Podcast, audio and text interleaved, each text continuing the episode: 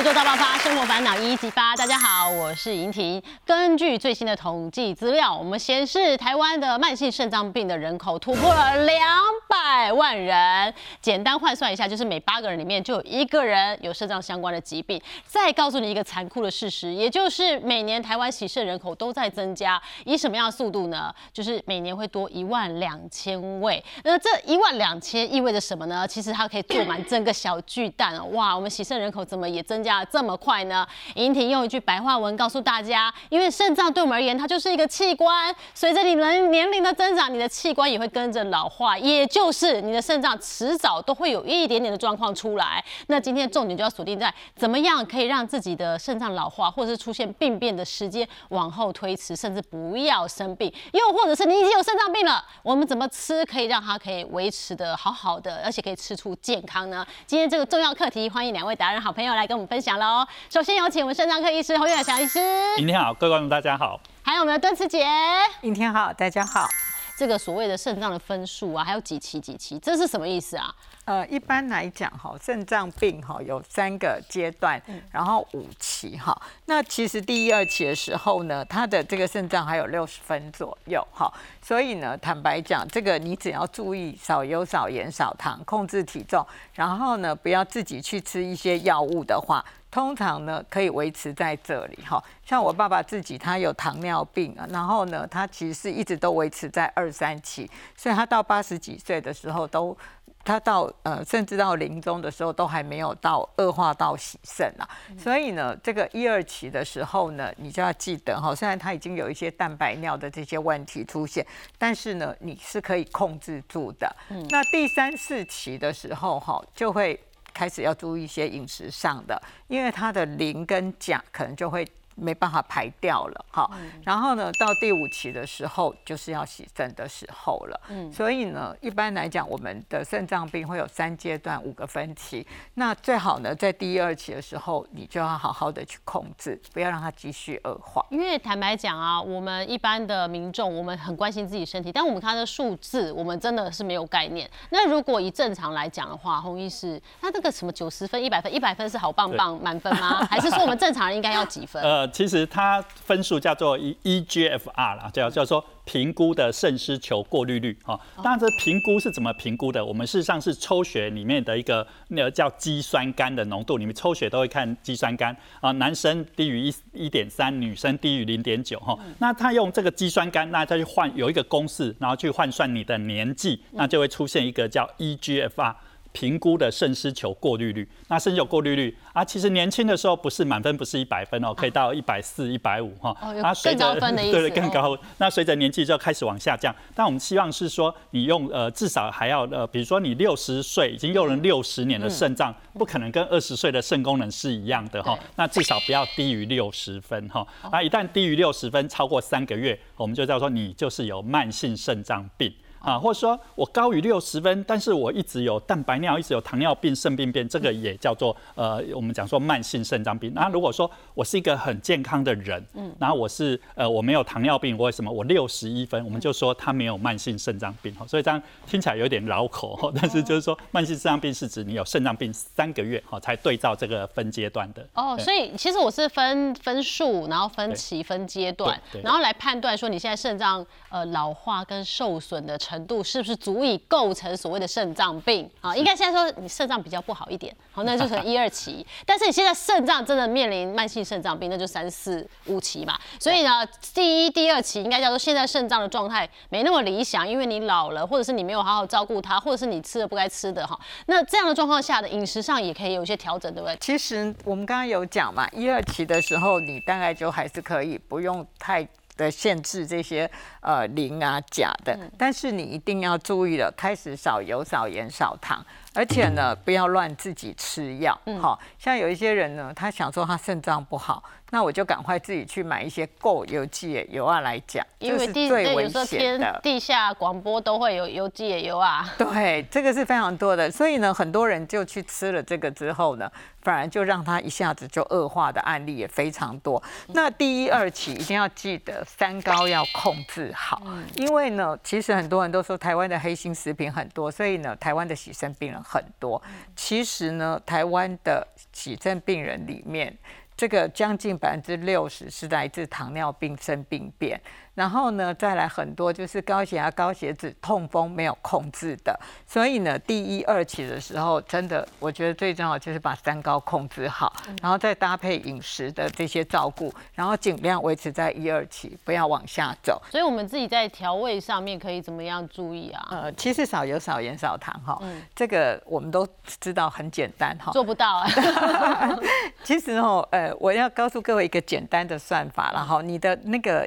你是要怎么样抓出来是一克的盐哈？就是你三根手指头抓这样一搓，差不多就是一克。那就一克。或者是一个那个呃，我们的那个啤酒盖的盖子，好，那把那个内垫拿掉，那这样子一瓶的就是六克了。所以盐哈，我们要限制在两千四百毫克，其实是非常非常少的。嗯，好，那这是一二期哦，你的肾脏还行的状态之下，但是。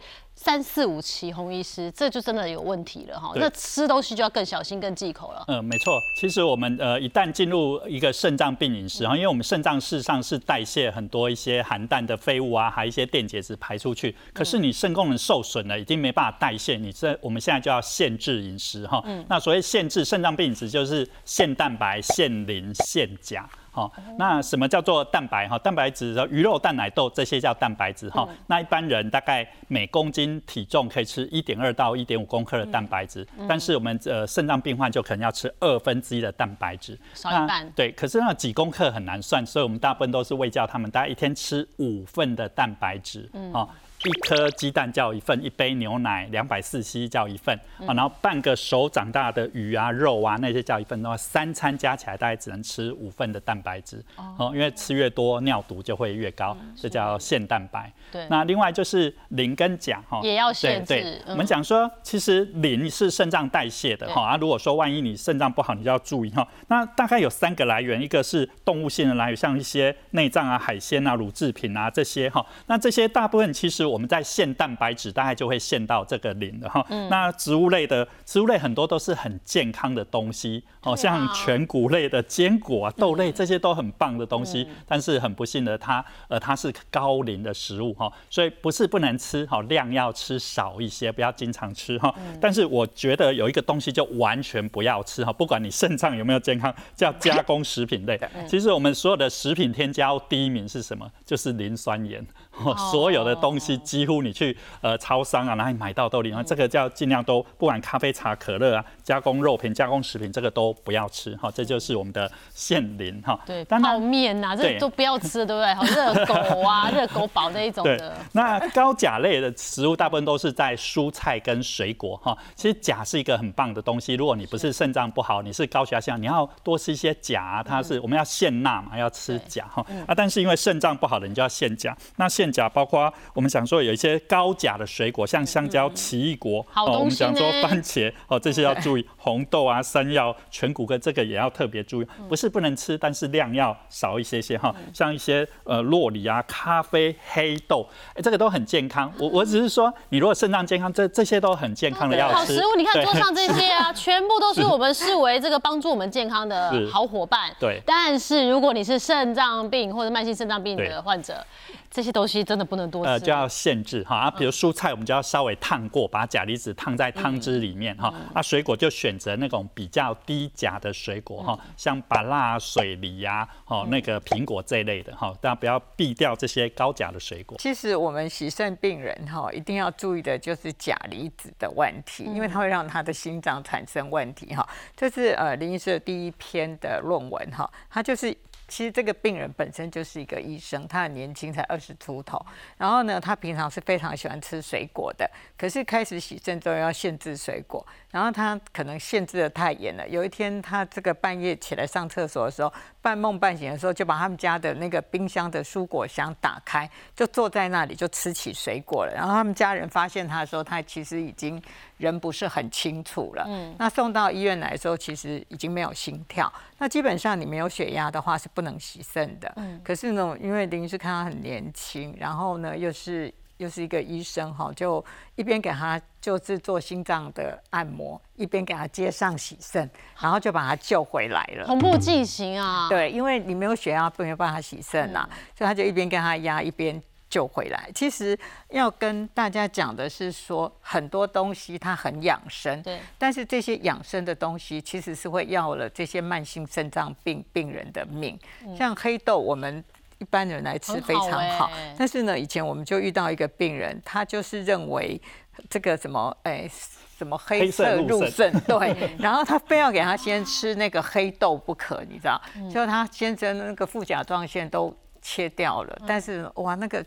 全身的磷酸盐的问题好严重，所以呢，养生的东西在洗肾病人身上其实是会要了他的命的。真的很多都是似是而非，可能我们听长辈跟我们讲嘛，就是黑色入肾啊，或者是你可能去买，呃，你可能逛超市看到哇，上面这是健康，讲究健康啊，要灌一个什么的，你就觉得哇，买这个吃了就准没错啊。就像低钠盐这个东西吧，很多人也说，哎，这低低钠就是好事啊，那我就是尽量吃低钠盐啊，薄盐酱油，哎，好事啊，我就尽量吃这个，这样对吗？低钠盐跟薄盐酱油，它是一个限钠的概念哈。限钠的概念，我是觉得在一些心脏病啊、高血压这个真的很棒哈，就是可以不用吃到那么多的钠。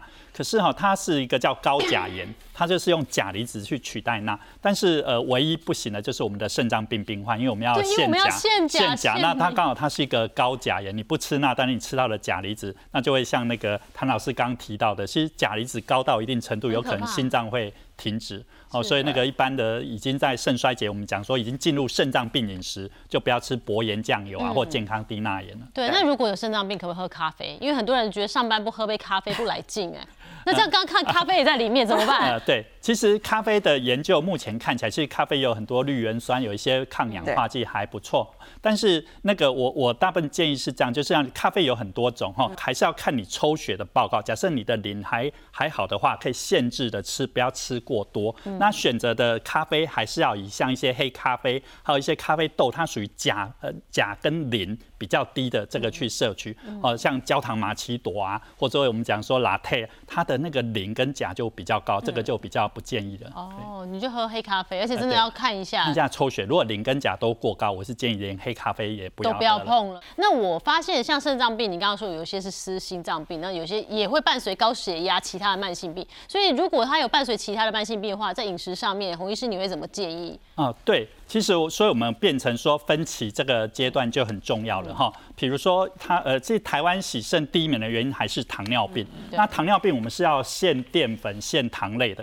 但是肾脏病是要限蛋白质的。那到底你是那就什么都不能吃？我我有糖尿病，我有肾脏病，不是？我们后来说不是，是把它切一个时间点哈。比如说我们的慢性肾衰竭，肾失球过滤还有四十五分，你就还是原则上还是走那个糖尿病的饮食。那进入到六十分到四十五分。你就要慢慢慢转换成肾脏病饮食了，那到四十五分以下就变肾脏病饮食，就反而是限蛋白、限磷、限钾，就不去限淀粉这一块了。好，哦，所以这个会有一点复杂，是说如果其实我觉得我们应该拍这张图，让观众朋友截图一下，因为很重要。我就是把它一刀切切中间。你刚刚说四十五，四十五分以下就进入肾脏病饮食。对，所以也就是说，在四十五分比较靠更高分的光谱下，哈，哎，就是落在这第三期过后，对对，我就会知道磷跟钾这东西。是我要注意的，格外的蛋白质啊，对对，不要在那里想要大鱼大肉这些的 哈。但是分数在前面一点，我们也是人生要继续走下去，我们还要食人间烟火。是，但是你还是要注意你的油盐糖啊，对对对对，三高要控制，三高一定要控制。四十，可是这个四十五分一刀切，其实也没想象中那么容易啊。是，就是稍微还是要忌口。其实我们的肾失有过滤率不是一个定数了哈，比如你现在四十五分、四六，它还是会上上下下的这样子哈。所以大概就是说，呃，四十五分到六十分，你就要特别小心了。准备要进入肾脏病的那个饮食了，所以我们就算 even 我们现在是健康或者是稍微不好的状况下，我们可以趁我们现在肾脏好好的，然后我们就调整我们饮食，那它好的时间就会更长嘛，那你就会以后年老了也不会呃这个不能吃那个不能吃，看着流口水，对不对？所以今天敦子姐要带我们来做一道我们都做得来，而且色香味俱全的料理哦。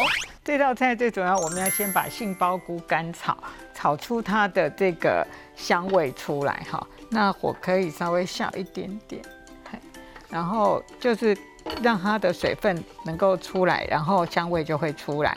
所以我们什么都先不放的情形下，先放杏鲍菇。其实这个杏鲍菇呢，它就是植物的蛋白质，所以呢，我们这道菜里面的蛋白质有来自于这个肉类跟这个菇类的。所有的菇类哈，就是这种新鲜的菇类都可以先干炒，让它的味道会比较香出来。然后在炒的时候可以不要放油。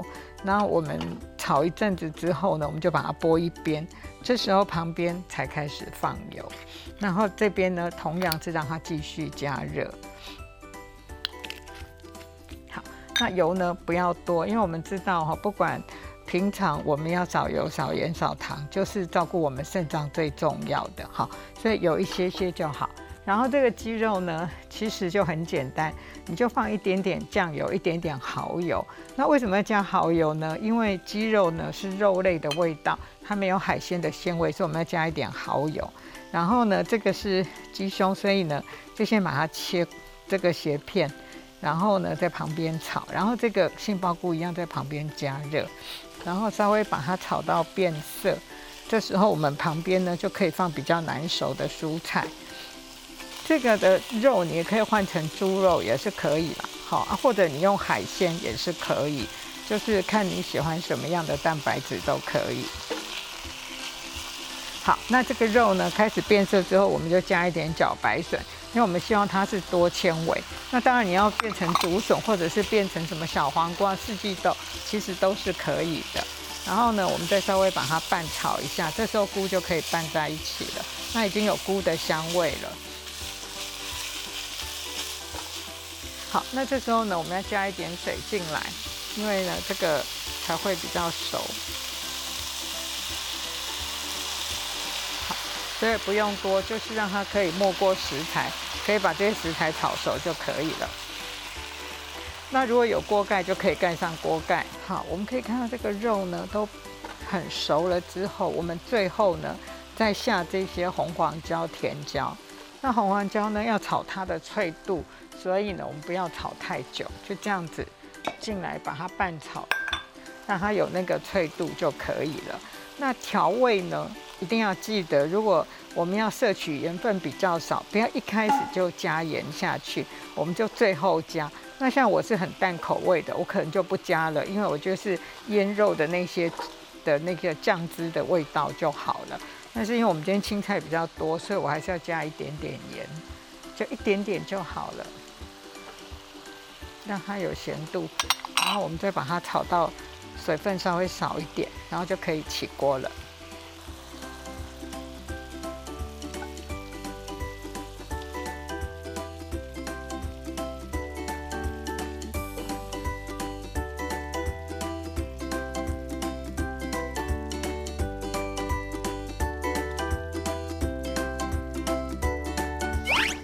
鸡丝炒鲜蔬，这我很可以耶，很吃食物的原味。对，如果是肾脏有一些嗯比较没有那么理想哦，就是分数不是那么好的肾脏慢性肾脏病患者，其实吃这个真的很好，对不对？呃，对。呃，其实我们要肾脏病要怎么吃哈？其实我会提醒大家，其实应该在六十分。你会发现哦，一旦进入什么六十分，我们就限制一大堆，很多营养东西都不能吃。那什么限磷限钾？那所以我们我会建议哈，其实呃，为什么肾脏会不好？在六十分之前哈，一定要小心。其实台湾最常见破坏肾脏的还是糖尿病、高血压这些。嗯，在糖尿病、高血压更前面叫什么代谢症候群？哦，就是三高。哦。所以我们在三高阶段，我肾脏都还有六十分，还没有什么饮食限制的时候，你就要多摄取这几种食物哈。一个叫彩虹的蔬果，哦，像谭老师里面的红黄椒，哇，这就是很棒的哈。我们讲说有各式鲜呃深绿色的蔬菜啊，红椒、黄椒啊、茄子啊这些哈，不同颜色它有不同的植化素。我们想说有什么花青素、茄红素、哈维生素 C、膳食纤维啊，这些都很棒，这个可以帮助我们代谢不会老化。那你。就不会糖尿病，不会高血压，你就不会肾衰竭。所以我越多颜色越好吗？茄子也来啊，黄椒、红椒全部一起。其实不同的那个叫呃，比如说红黄色的那个叫做茄红素嘛，哦啊，紫色的可能是蓝色、绿色可能有些叶绿素，有一些花青素，每一种都不一样。哦，黑色的也是花青素哈，所以不一样。那另外一个就是膳食纤维，我们讲膳食纤维可以呃帮我们的那个油脂降下去，降低我们的胆固醇啊，那可以降增加我们的代谢。那锌跟铜，哦，锌跟铜主要在一些全谷类跟一些鱼虾牡蛎类的哈。那这个锌跟铜对我们的那些呃呃代谢，还有我们的一些伤口一些修补，哦，还有一些这个其实是有帮助的。嗯，那好油像一些坚果、洛梨。鱼油、橄榄油、苦茶油这些也很棒哈。那还有一个谷胱甘肽哈，谷胱甘肽是我们讲甘肽是我们的一个。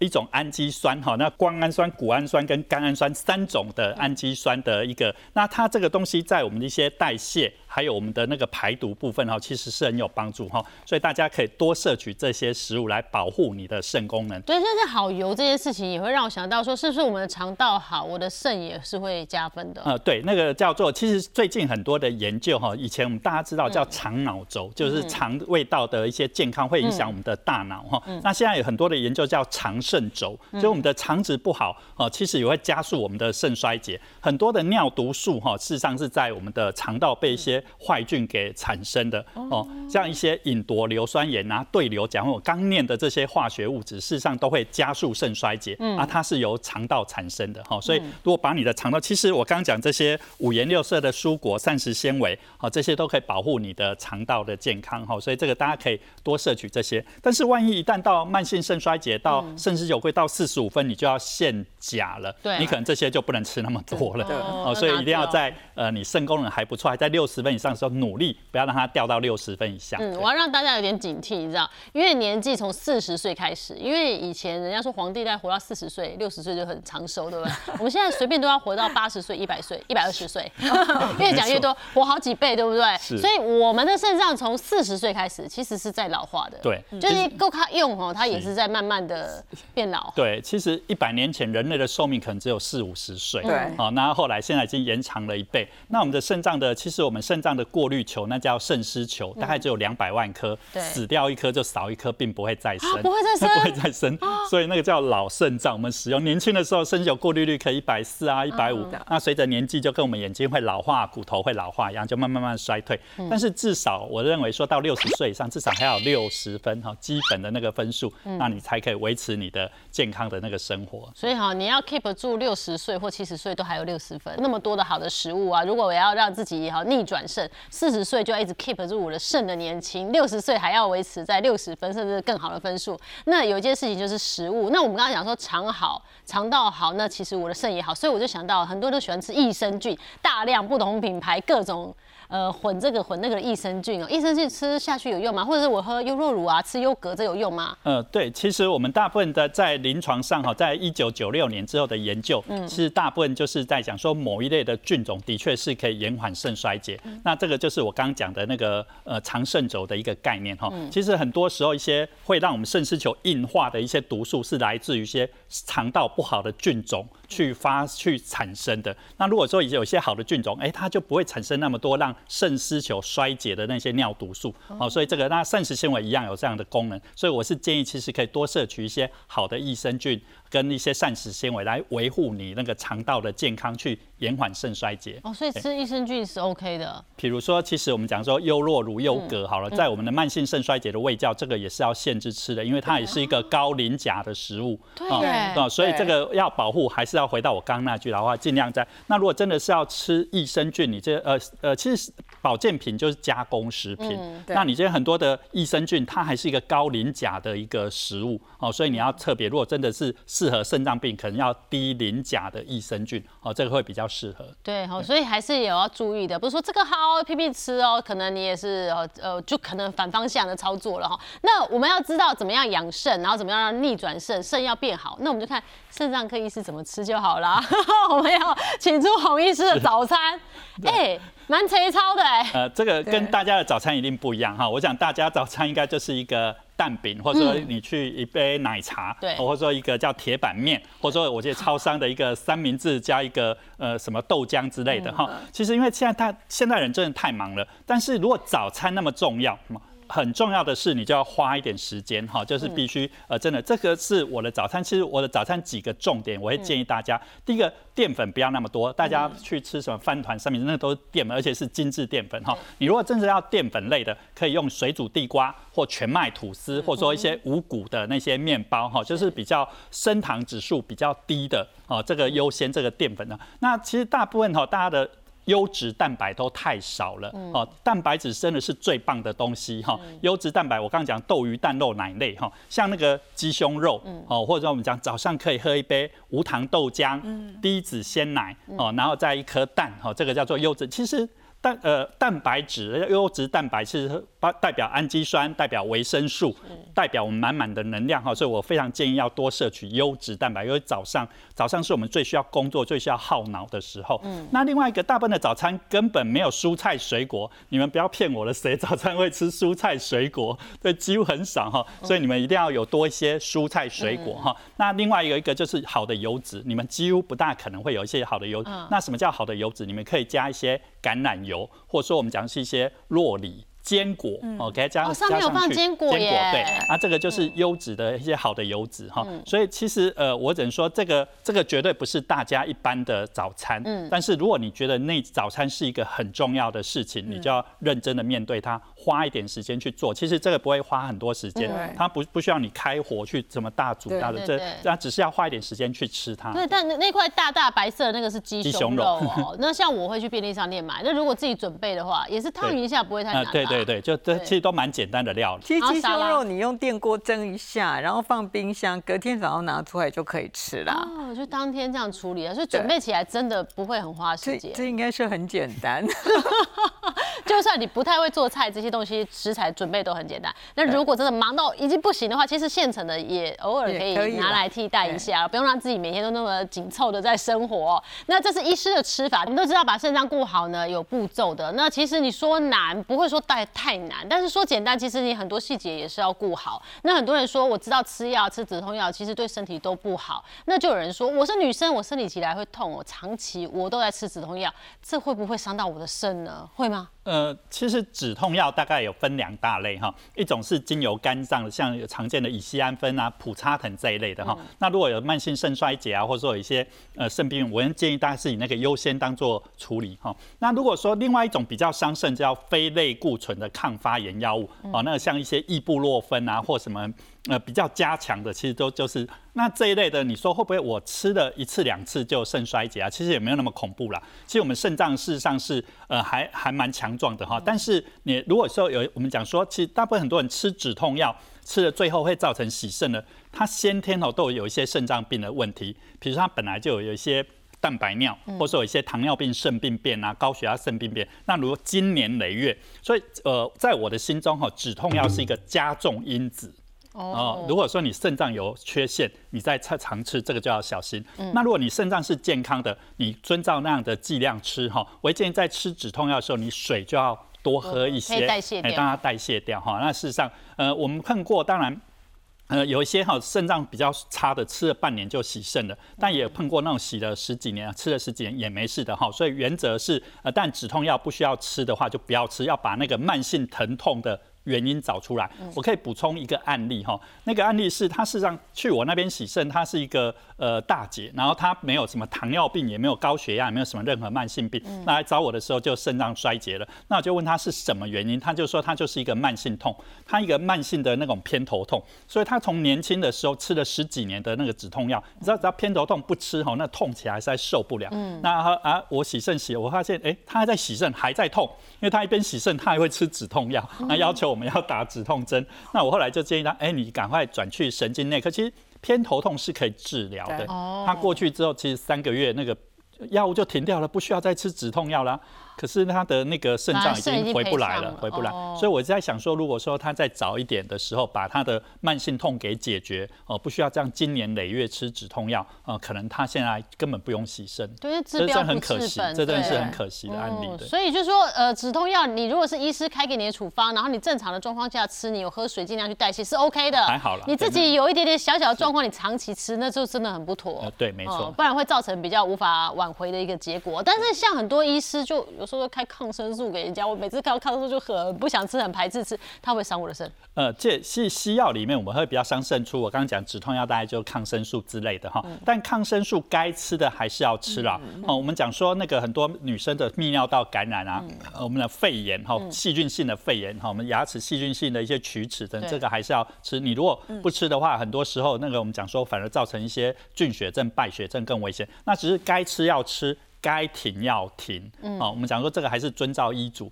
那只要一样，我刚刚讲说你正在呃细菌性感染的时候，你吃呃抗生素就水要多喝一些，让它代谢好一些。嗯，然后疗程要把它吃完，要吃完，前面白忙了。对，而且我们怕的产生那个叫抗药性。那对，现在其实全世界大家比较小心的就是那个产生一些超级细菌，嗯就是说我吃药吃了三天，我就把它停药，还没有到应该要吃一个礼拜的，结果它再长出来的时候，那种细菌都是有抗药性的。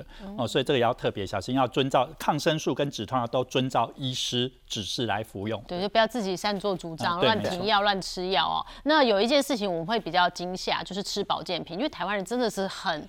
支持吃保健品啊，甚至很多人你没在吃，长辈说，哎，来，这我帮你买的什么什么，摆了一大堆，一天要吃四五种哦。其实吃保健品对肾不太好吗？呃，其实你要按照这个国健署它所给你的这个标准来吃啦。嗯，像很多人都认为高剂量就是一个对自己非常好，而且呢，这里面呢就常常会有重复的。像我有个朋友呢，他吃高剂量的维生素 C，然后呢又吃这个综合维他命，里面又有维生素 C，然后呢就是呃很多的药都是重复的哈。那其实还是建议大家在这个摄取量，还是按照国健署给这个每日每人所需要的这个量来参考。因为在国外也有人吃高单位的维生素 C，结果呢因为草酸太高，就我肾脏坏掉的这种案例。所以不要大家觉得说，哎，这个维生素 C 好。只是美白，其实呢，它还是有它的一些其他的问题，所以适量就好。对，因为我也自己会有很多的好姐妹很爱吃维生素 C，他们说这多吃了就尿尿会排掉啊，也 不是这样子啊。其实我们讲说很多，我临床上碰过很多吃大剂量的维生素 C，反而产生草酸钙结石啊，那个要很小心。就是说，如果多剂量维他命 C，你水真的要多喝。其实我们大概研究是超过两千毫克，比如一颗你买的那个大大黄黄的，大概五百毫克，超过这样水就要多喝。那就现在有脂溶性、水溶性的，水溶性比较没差。呃，水溶性可以代谢，但是我刚刚讲维他命 C 它就是水溶性的哈，但是它。过量的草酸当跑到我们肾脏的时候，一样对肾脏是有负荷的。那脂溶性就更危险，脂溶性的像比较常见的维生素中毒，大概维生素 A，你吃了过生素的 A 会造成我们的肝炎哦，肝脏反而会发炎哈。所以那些脂溶性 A、D、E、K 叫脂溶性的，在摄取量上要更要。遵照那个指示，这样不能超过过量。因为很多人买保健品啊，他会说，哎，他如果有多加这个，多加那个，其实是更好的，都是加分的。所以你就会买很多种复合的。那所以你们比较不建议这样吃吗？呃呃，一个叫做。超过量，好，我刚刚讲维生素 A，这个也有维生素 A，那个有维生素 A，结果你不小心就超过量。另外一个叫做呃药物作用，有一些叫协同作用，一加一大于二。好，比如说我们常见的什么银杏、鱼油、红曲，它都有抗呃凝血的作用。那如果你这个吃一个鱼油，又吃一个银杏。哦，或者再加个红曲，你可能就会凝血功能。比如说你要去开个刀、拔个牙，哦，就会一直出血了哈。这个，所以这些现在的保健品真的是五花八门了哈。那这个还是要请教一下医师。其实我的概念是，如果有食物，我们还是要一个全食物的概念哈，从一个食物完整的去摄取，这个是最重要的。是原型食物啦。那毕竟这些药品啊，全部都是加工的。那甚至有人会讨论说，那胶囊啊，可能也有塑化剂啊。呃，过去曾经有发生过一些，就是有这个。那个塑化剂的这些风险啊，所以在挑选的时候要特别小心。那刚才那个洪医生有谈到那个维生素 A 哈，那呃我要讲一个，就是鱼肝油跟鱼油这两个东西是不一样的。过去有些人呢，因为鱼肝油的做的很好吃，嗯，然后呢就给小孩一直喝那个鱼肝油，就造成肝硬化的案例。所以呢，这个维生素 A 是不能过量的。所以其实现在的资讯很。很通透哈，大家可以上一下那个国健署它的网站，会告诉你，你不要超过这个量。